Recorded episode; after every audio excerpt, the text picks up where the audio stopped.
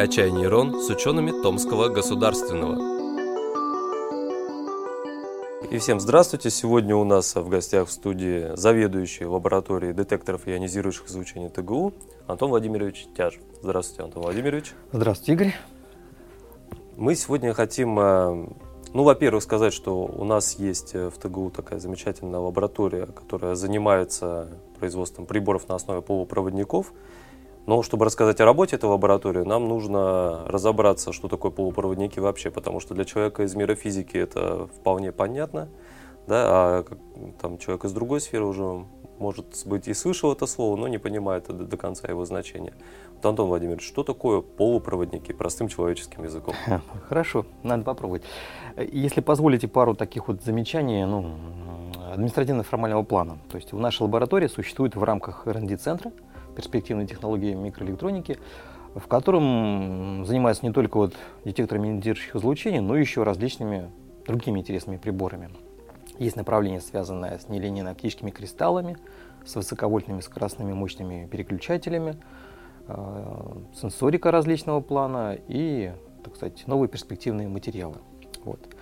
Э, наша лаборатория занимается полупроводниковыми детекторами ионизирующих излучений. Что такое полупроводники?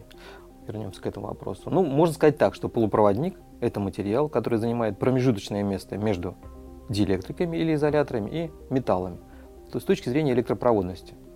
То есть его электропроводность, она может варьироваться от очень маленькой до очень большой, в зависимости от того, какие дополнительные туда элементы или примеси, как мы называем, мы туда добавим. Вот так. Угу.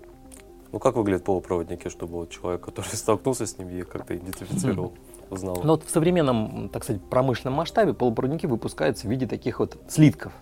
Ну, давайте представим себе просто обычную колбасу, вытянутую такую цилиндрическую форму. Угу. Только диаметр этих слитков, он очень сильно разнится. Для кремния, как известного материала, диаметр достигает 6 дюймов. 6 дюймов это дюйм 1 это 2,54 умножаем, получается порядка 15 сантиметров и длина ну, на уровне метра и более того. Вот такой вот кристалл выращивается. Потом он режется поперек на такие пластиночки они шлифуются, полируются до очень качественного состояния поверхности, она блестит. А вот на ней потом уже на этих пластинках э, изготавливаются различные полупроводниковые элементы, приборы, начиная от обычных раздельных диодов, транзисторов и заканчивая микропроцессорами высокого уровня. Внешний вид это серый с металлическим блеском материал. Кремний он будет очень легкий, у него плотность 2,31. А вот арсенит галлия, как, например, другой полупроводник, с которым мы работаем, он будет более тяжелым. Он будет раз в два тяжелее его. А внешний вид вот так вот что-то похоже на металл. И для чего? Для чего нужны полупроводники? А, ну, в современном мире, конечно, полупроводники занимают ну, одну из центральных э, положений в вещах современного человека. То есть, например, любой телефон, смартфон, он сделан на основе электроники, которая вся имеет в своем составе полупроводники кремний. Это те приборы, процессоры, которые обеспечивают работу телефона. И оптоэлектроника, то есть светодиоды, излучатели, знакосинтезирующие элементы, экраны. Это полупроводники другого уровня, это не кремний, но тоже полупроводники, которые обеспечивают ну, интерфейс взаимодействия человека с этим прибором. Вот так вот, вот смартфон есть у каждого. Ну и компьютеры. Все компьютеры имеют внутри микропроцессоры и элементы памяти. Это все полупроводники, без этого никак. Угу. Ну, то есть, если представить на секунду, что из мира исчезли все полупроводники, то мы, получается, остаемся без э, смартфонов, э, без компьютеров, без банковских карт. Да? Абсолютно верно. Без, без интернета, безусловно. Сразу же, потому что, как говорится, передача данных, обработка, передача упакования данных, передача их по линиям связи тоже без полупроводников невозможно. Наверное, можете представить, что мы окажемся где-то на уровне 1953-1960-х годов. Вот так вот. То есть мы будем иметь ламповый телевизор, ламповые радиоприемники, ну и ламповую электронику. Тут, так сказать, соответствующие массогабаритными характеристиками. Угу. Ну и целый ряд отраслей промышленности, он сразу исчезает, Конечно. потому что без полупроводников Конечно. невозможно. Еще такая интересная область, это вот э, альтернативная энергетика. Вот многие, наверное, слышали про солнечный элемент, солнечные панели. Это там, где сложно или по каким-то экономическим причинам не рентабельно делать электростанции, работающие на угле, на газе, там, на воде, еще на чем-то атомной вот, где нужны небольшие мощности, можно использовать солнечные панели. Это тоже полупроводники, без этого никак. Сейчас речь идет о том, чтобы удешевить э, затрат на изготовление солнечных панелей, чтобы стоимость 1 киловатт-часа электроэнергии, произведенной с помощью солнечного элемента, ну, она составляла какое-то число, сейчас не буду говорить, какое точно не помню. Вот, и чтобы затраты как на это вот, на производство этих панелей были минимальными. Снижение возможно за счет э, некоторого удешевления производства, разработки новых технологий, иногда в ущерб м, качеству, эффективности преобразования, но в конечном счете получается выгоднее делать немножко более худший, но гораздо более дешевый. Вот. Ну и, соответственно, в космосе тоже панели используются. Энергопитание спутников очень часто, по крайней мере, часть энергопитания осуществляется с помощью солнечных панелей. Вот, так что, ну никак. Вот, вот без проводников вообще никак. Угу. Антон Владимирович, а можем представить такую ситуацию, что, знаете, как э, в фантастике есть поданческий жанр, да, когда люди куда-то в прошлую эпоху перемещаются. Вот вы переместились в прошлую эпоху, когда о полупроводниках вообще никто знать не знал, там да, понятия такого не было и люди пользуются какими-то старыми технологиями. И вам нужно объяснить, что люди, вы живете слишком консервативно, слишком по-старому. Вот есть такая вещь, как полупроводники. Как вы простым, языка, э, простым языком человеку, который никогда с этим не сталкивался, объясните, в чем преимущество именно этой технологии? Ну, вопрос непростой. Э, наверное, преимущество технологии такое понятие возникает тогда, когда люди осуществляют, осознают потребность в чем-то новом, когда что-то новое должно быть. Угу. Вот, э, тогда и появляется необходимость работы с этим.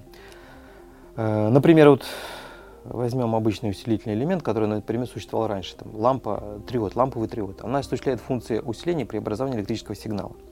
Замечательно работает, радиационно устойчиво, высокий температурный диапазон работает, но массогабаритные показатели сложные, энергозатраты большие, нужно подогревать не кала, чтобы осуществлять эмиссию электронов. То есть невозможно сделать маленький компактный прибор, который потребляет мало энергии. Вот когда люди это осознают, приходит понимание, а что бы можно было бы сделать такое, которое выполняло бы эти же функции, но гораздо более эффективно, возникает вопрос, что надо не просто изменить сам элемент, надо использовать совсем другой подход, использовать новые материалы. И вот тогда возникает мысль о том, давайте с этим поработаем. Вот. И начинается осмотр вокруг, а что есть из наработок совершенно новых, которые можно было бы использовать. Потому что вот эти усилительные элементы на базе транзистора, э, их первоначально получили, конечно, на твердых полупроводниках. Сейчас еще и речь идет о наличии так называемых органических полупроводников, которые по логике работы обеспечивают те же самые функции, что и твердотельная полупроводниковая электроника, но используют совершенно другие материалы. Вот. Поэтому, наверное, вот когда мы попадаем в то положение, когда люди видят, что надо что-то новое, тогда имеет смысл объяснять. Вот.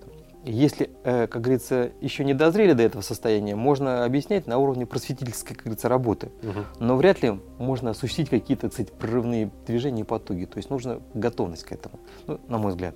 Угу. То есть сознание человека должно пройти определенный Да, да, да. Оно должно, как говорится, как можно научить человека тогда, когда он хочет научиться. Когда он не хочет научиться, ну вообще бесполезно. То есть, ну не будет он туда двигаться и все. То есть, да, даже под дулом автомата не заставишь. Вот, вот так вот. А если мы подходим к просто объяснению вот, принципа работы полупроводника, мы, конечно, должны опуститься на уровень понимания зонного спектра, энергетических уровней, разрешенных состояний. То есть это все некоторая физика. Ну а по упрощенному варианту будем говорить так. Полупроводник это такой материал, э, который в чистом состоянии обладает какой-то собственной проводимостью, которая находится посередине между металлами и диэлектриками. То есть металлы это очень хорошо проводящие материалы, диэлектрики или изоляторы совершенно плохо проводящие электрический ток. А полупроводник где-то посередине по уровню. И вот вся его интересность и весь его перспективность, уникальность заключается в том, что добавляя туда малое количество примесей, буквально, я не знаю, это даже не доли процентов, это а, одна миллионная часть, там, 2 на миллион, 3 на миллион атомов чужеродного материала внутри полупроводника, мы существенно меняем его свойства по электропроводности. Мы можем ее загнать буквально до металлического уровня. И, вот, и, и тип проводимости изменить. И вот на этом как раз и строится вся технология работы с классическими полупроводниками. Угу. А дальше уже техника, технология, какой маленький размер вы можете создать, как вы можете качественно сделать там какие-то специфические вещи, эффекты, как качественно напылить там, металл, чтобы он держался. Это уже нюансы технологии, которые обычно не раскрываются и не рассказываются. Это к вопросу добавления примеси. Вот, э, допустим, есть... как это происходит, просто мне интересно. Вот, допустим, есть э, очень там, элементарный полупроводник на основе кремния, только кремния, да. А по каким принципам добавляется какая-то примесь? Чем руководствуется Хорошо. То есть давайте здесь вот правильный вопрос немножко позволяет взглянуть с точки зрения технологии, вообще идеологии работы и физических принципов изготовления приборов. То есть здесь можно даже разделить на два подвопроса. Первое, каким образом осуществляется выбор той или иной примеси, это тоже какие-то элементы. Второе, каким образом она вводится в кристалл. Начнем с первого, то есть э, выбор примеси обусловлен желанием создать тот или иной тип проводимости. Что такое тип проводимости? Ну, мы знаем, что проводимость в всех материалах, она обусловлена тем, что в нем есть такие частицы электроны, угу. которые под действием внешнего приложенного поля начинают двигаться и переносят электрический ток. Вот отсутствие электрона в какой-то области кристалла при прочих равных условиях можно приравнять к наличию там положительного заряда, который тоже движется под действием поля электрического тоже может переносить ток. Ну, это такая некоторая квазичастица или такая э, формальное обозначение частицы, ее называют дырка, то есть отсутствие электрона. В среднем кристалл без приложения электрического поля электролитически, электрически нейтрален, то есть в нем количество отрицательных зарядов и количество положительных зарядов равно. Положительные – это ионы атомов, ионы примеси, а электроны – это отрицательный заряд. Но вот если электрон какой-то недостаток локально наблюдается, то там считаем, что находится дырка. Вот. И вот примесь выбирается исходя из этих вот принципов. Например, нам нужно создать так называемый PN-переход. То есть создать э, полупроводник, в котором есть область с э, дрычной проводимостью, P-тип проводимости, электронной.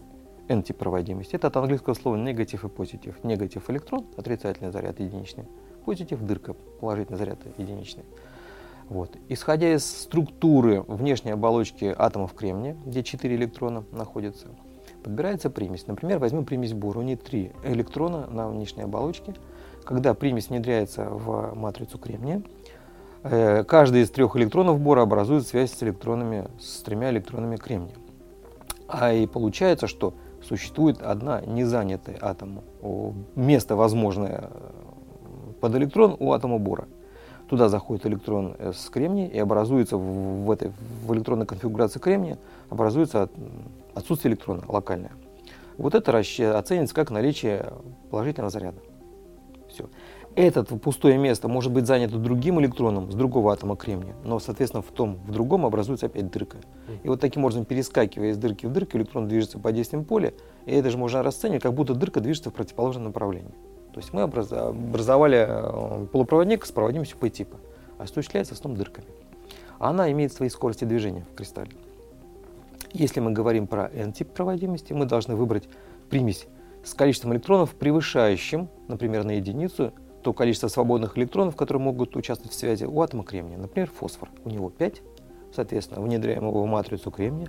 4 и 4 электрона у кремния, у фосфора образуют связи, остается один избыточный электрон у фосфора, который за счет влияния э, полей, внутренних полей кристалла кремния уменьшает энергию связи с атомами фосфора, и он легко отрывается, начинает двигаться по кристаллу. Образуется N-тип проводимости. Все. А вот контакт P-типа и N-типа проводимости материалов внутри, который отличается всего лишь составом примеси, обладает уже интересными электрическими свойствами. Он может проводить электрический ток в одном направлении и не проводить в другом. Обладает так называемыми выпрямительными свойствами или диод. Вот, вот это вот и есть основная структура для создания диода. А два диода, интегрально созданные внутри кристалла, они могут образовать транзистор, который является уже базовым элементом всех современных процессоров, которые обрабатывают информацию, ну и усилительных приборов. Это транзистор. вот. Как заводится примесь? Вот это другой вопрос. Первоначально первый вариант это с помощью диффузии. То есть представим пластина кремния у вас, а, например, сверху напылен вот тот же бор какая-то тонкая пленка бора напылена. Угу. Дальше вы нагреваете эту всю систему до температур относительно высоких на уровне 1000 градусов. И дальше под действием диффузии, за счет диффузии, эффекта диффузии, бор начинает проникать вглубь кремния. То есть это процесс так называемый термоактивационный. Чем выше температура, тем быстрее он проникает вглубь тем на большее расстояние он проникнет туда. И, соответственно, растворимость этого бора, то есть концентрация тех атомов бора, которые могут быть введены в кремний, она зависит от температуры. Чем выше температура, больше растворимость, больше концентрация атомов бора, больше будет пойти проводимость. То есть он будет более проводящим. До определенных пределов, безусловно. Здесь угу. нельзя Потому что верхний предел – это температура плавления кристалла, когда он теряет свои кристаллические свойства. Нижний предел, он как-то не лимитирован. Диффузия может идти при комнатной температуре, только ждать надо, например, там, тысячу лет. То есть это никого не интересует. Это вот самый первый способ массовый. Дальше появились изменения в технологии. Э, например, не напыляли бор, а вводили в атмосферу газа, который окружает пластину кремния, лежащую в печке. То есть из газовой фазы диффузия шла и так дальше, так дальше. Вот такие. Угу. Самые такие основные принципы. Потом появилось что-то другое. Угу. Так, ну, к вопросу не к методам внедрения, а вот именно там, к принципу отбора примесей. Вот я так понял, что это и своего рода арифметика, да? То есть мы имеем в виду, сколько электронов на орбите да, у атома, да, да. и исходя из этого идет какой-то подбор. Угу. А, и в современном мире еще не все, так сказать, комбинации испробованы, да, то есть люди продолжают экспериментировать в этом направлении. Вот э, давайте будем говорить так. В кремнии я подозреваю, что уже испробовано все, потому что здесь помимо простой арифметики по электронной конфигурации существуют еще такие принципы по предельной растворимости, скорость диффузии. То есть далеко не все примеси, которые потенциально по конфигурации подходят для создания того или иного типа проводимости, они обладают высоким коэффициентом диффузии, высокой растворимостью. То есть они тоже отбраковываются. Поэтому существуют какие-то базовые, например, бор и фосфор для кремния, которые используются. И в принципе этого достаточно. Вот. И дальше идет уже улучшение технологии внедрения туда атомов вот, и создание каких-то приборов с маленькими размерами. На время, в современном мире вот кремниевая технология, она ушла в массовое производство, и э, задача всего лишь, как говорится, удешевить изготовление единицы прибора. Это достигается именно большими объемами производства, наращиванием. Конечно, существуют какие-то поиски по оптимизации технологии, например, изготовление э, прибора с какими-то заданными свойствами. Например, нужно изготовить кремниевые приборы, которые будут летать в космосе. Космос у нас характеризуется ближний космос тоже повышенной радиацией. То есть приборы должны быть сделаны по радиационно стойкой технологии. Это подразумевает свои уровни легирования и свои типы структур, и свои даже схемотехнические решения, чтобы защитить э, электронику от сбоев возможных при воздействии радиации. То есть там, конечно, не все исследовано, там продолжаются исследования, определенные такие прикладные, но опять-таки они очень сильно обвязаны технологией, возможностями технологическими. Вот.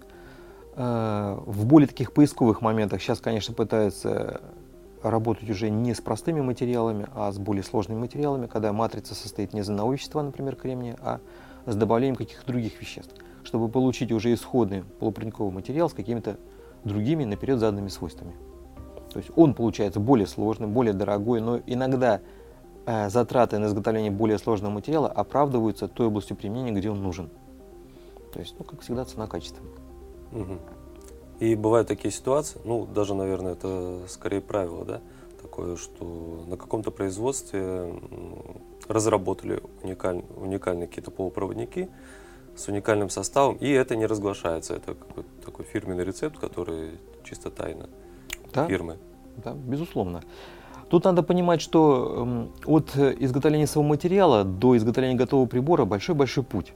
То есть можно, например, из хорошего материала изготовить, ну, мягко говоря, не очень хороший прибор. Это всегда можно. Понятно, что из плохого материала очень хороший прибор 100% не сделаешь. Так вот, на пути от хорошего материала до хорошего прибора куча всяческих технологических моментов, так называемых ноу-хау. И, конечно, в большинстве случаев это не разглашается. Тут есть время, так сказать, баланс научные исследования, чисто научные, кто работает, они, конечно, у них критерий эффективности – это публикация в рейтинговых журналах, и они в любом случае публикуют все, что хотят. Естественно, есть возможность, что это все запатентовать, эти результаты, то есть получить интеллектуальное право на них, уже потом дальше с ними работать. А те, кто работает на производстве, компании, которые заняты массовым производством, и они, конечно, тоже как-то э, работают себя в лабораториях по оптимизации тех процессов. В большинстве случаев они, конечно, не будут разглашать ноу-хау, который существует, потому что, ну, чтобы уменьшить, опять-таки, затраты на охранные документы и на всякий случай все-таки обезопасить себя от э, кражи, воровства интеллектуальной собственности, которая тоже случается. Поэтому здесь всегда надо понимать, что то, что открыто вот в научной печати, это эффект, и иногда те нюансы, те тонкости технологического процесса, которые обеспечивают получение этого эффекта, они не разглашаются. Ну, по понятным причинам. Вот так вот. Угу. Ну и конкретно перейдем уже к лаборатории, да, в которой вы работаете, э, разрабатываете приборы на основе полупроводников с использованием арсенит галлия. Да. Да, а в чем преимущество этих полупроводников? И в ТГУ есть какая-то особая технология по их производству? Это подробнее расскажите, пожалуйста. Да. Сразу же давайте отметим, что арсенид галлий это тоже полупроводник, но только тот полупроводник искусственно синтезированный, аналогов которого в природе так не существует. Есть отдельные элементы мышьяк, арсеникум и галлий, вот, э, существующие в тех или иных минералах природных. Чтобы получить материал арсенид галлия, нужно сначала получить отдельные компоненты, очистить их очень-очень хорошо, а потом синтезировать при определенных условиях и вырастить кристалл. Вот. Угу. То есть э, история этого материала, она достаточно давнишняя. Он э, обладает такими характеристиками по отношению к кремнию, как большая подвижность электронов. Подвижность электронов – это способность их двигаться э, по действию электрического поля с какой-то скоростью. Вот когда мы говорим о э, высокочастотных приборах или СВЧ электронике, мы все время говорим о том, что нам нужны приборы, обладающие большим быстродействием. Так вот, быстродействие приборов, оно напрямую связано с подвижностью носителя заряда, который там реализуется. Поэтому иногда кремний здесь не проходит. Поэтому арсенид галлия. Второе преимущество, конечно, его – это специфические свойства – а, дело в том, что под действием электрического поля вот эта подвижность зависит нелинейным образом. Она сначала э, не зависит от поля, а потом начинает уменьшаться, обладая такой, реализуется так называемая отрицательная, как сказать, самая отрицательная проводимость. И этот эффект, этот эффект используется для создания приборов, так называемых диод Гана, которые используются для генерации СВЧ колебаний. Угу. Это во многом обеспечивает СВЧ-связь или широкополосную связь который сейчас вот используется в различных приборах связи. Чем выше частота, тем больше пропускания, объем информации, который можно прокачать. Вот. Поэтому этот материал до сих пор, кажется, важен и нужен. Это в том числе смартфоны вы имеете? Да, безусловно. Все системы связи, как мобильные, так и немобильные, такие. Вот этот материал, исходно его происхождение и работа с ним связана именно со СВЧ применением. Конечно, это есть и гражданское и военное применение. Вот. И так получилось, что в Томске, так сказать, большая школа истории работы с Арсенидом Гали, это НИПП, научно-исследовательский институт полупроводниковых приборов, который работал над изготовлением диодов ГАНа, и Сибирский физико-технический институт, который тоже был, кстати, при Томском госуниверситете, где осуществлялось, условно говоря, так сказать, научное сопровождение этих работ. Вот. И вот этот совместный симбиоз, совместное партнерство, совместное финансирование страны, которое называлось Советский Союз – оно позволило создать технологию диодов Ганна и достаточно хорошо разобраться с технологическими возможностями арсенида галлия. Вот одна из этих возможностей – это легирование арсенида галлия голубой, примесями с глубокими уровнями. Мы сейчас ее используем. То есть этот материал используется для изготовления детекторов ионизирующих излучений. Вот. И что является ноу-хау Томского госуниверситета, это именно, именно технология легирование арсенида галлия вот этими примесями с глубокими уровнями хрома и железа для того, чтобы создать структуру, чувствительной к ионизирующему излучению. Вот это вот базовый принцип. А дальше идет набор ноу-хау технологических, которые позволяют сделать на этих структурах уже те или иные сенсоры, которые способны работать с той или иной электроникой. Сенсор имеется в виду ионизирующих излучений, безусловно. Вот тут у нас в лаборатории существует э, маленький технологический центр, который позволяет обеспечивать полную технологию от изготовления материала высокоумного, торснит гарри компенсированного хромом, до изготовления конечных сенсоров. То есть всегда можно прийти, посмотреть и убедиться на практике, как работает ну, специфическая область микроэлектроника вот в данной нише, в современных условиях. Всегда можно увидеть. Угу. Ну, я думаю, многим студентам и сотрудникам тоже полезно будет узнать, что на Астонском государственном университете такие ну, прорывные, наверное, технологии да, да, да. используются. И Напоследок, э, Антон Владимирович, хотел бы вас спросить будущее полупроводников. Вот в каком направлении их производство будет двигаться? Вот, э, уменьшение размеров, э, экономичность, вот, какие основные такие? Смотрите, вот субъективное представление, если говорить про кремний, понятно, что мы сейчас видим постепенно переход все к большим и меньшим топологическим размерам. Все меньше и меньше. Последний размер топологический то ли 75 нанометров, то ли еще какие-то. Конечно, на этом пути когда-то это выйдет на какое-то насыщение, вероятно. Ну, есть куча исследований этим работам посвящено, потому что уже начинают проявляться квантово-размерные эффекты, уже возникает необходимость создания особо чистых материалов, которые используются для формирования проводников, потому что если там существует какая-то естественная радиоактивность в этих проводящих материалах, то даже вот вылет одной альфа-частицы вызывает сбой в работе транзисторов, уже такой вот момент идет. Но, тем не менее, это двигается. То есть кремний в данном случае все равно будет работать и пока работает. Другие полупроводники, они не обладают таким массовым применением. Вот, поэтому они уходят в другие области. Вот, в частности, арсенид галлия используется сейчас как подложки для выращивания многослойных структур, которые идут на изготовление светодиодов и К-диапазона. На них же пытаются использовать эти подложки для изготовления светодиодов вот, э, синего диапазона, с которых потом делают светодиоды белого цвета, которые сейчас идут. Есть работы по новым материалам галлиен, тройным компонентам. Вот, э, на основе э, арсенида галлия, галлия, индиум, плюс еще там мышьяк для светодиодной техники, то есть оптоэлектроника. Есть направление получаемые э, так называемые органические полупроводники, из которых сейчас пытаются делать и уже делают э, экраны. Причем даже как позиционируется, что может быть удастся на, э, делать и научиться делать, так сказать, форматы большие на уровне телевизоров, чуть ли не гибкие, сворачиваешься в рулон, ну такие вот. То есть уменьшение топологических размеров элементов и улучшение эффективности при, так сказать, упрощении технологии. Вот, так сказать, это связано не только с уменьшением топологических размеров, но и, конечно, с переходом к новым материалам. Безусловно, поиски будут идти в разных направлениях. Сложно сейчас сказать, какой именно материал выстрелит. То есть, получается, есть такие ниши, какие-то ниши необходимости, потребности, которые закрываются теми или иными материалами. Ну а еще раз повторюсь, по массовости применения кремнию пока вот равных нет. Вот такая вот уникальная вещь. Спасибо большое. Я напоминаю, что у нас в гостях был Антон Владимирович Тяжев, заведующий лабораторией детекторов ионизирующих излучений ТГУ. Надеюсь, беседа была всем интересна. Вам спасибо большое, что нашли время встретиться, пришли к нам.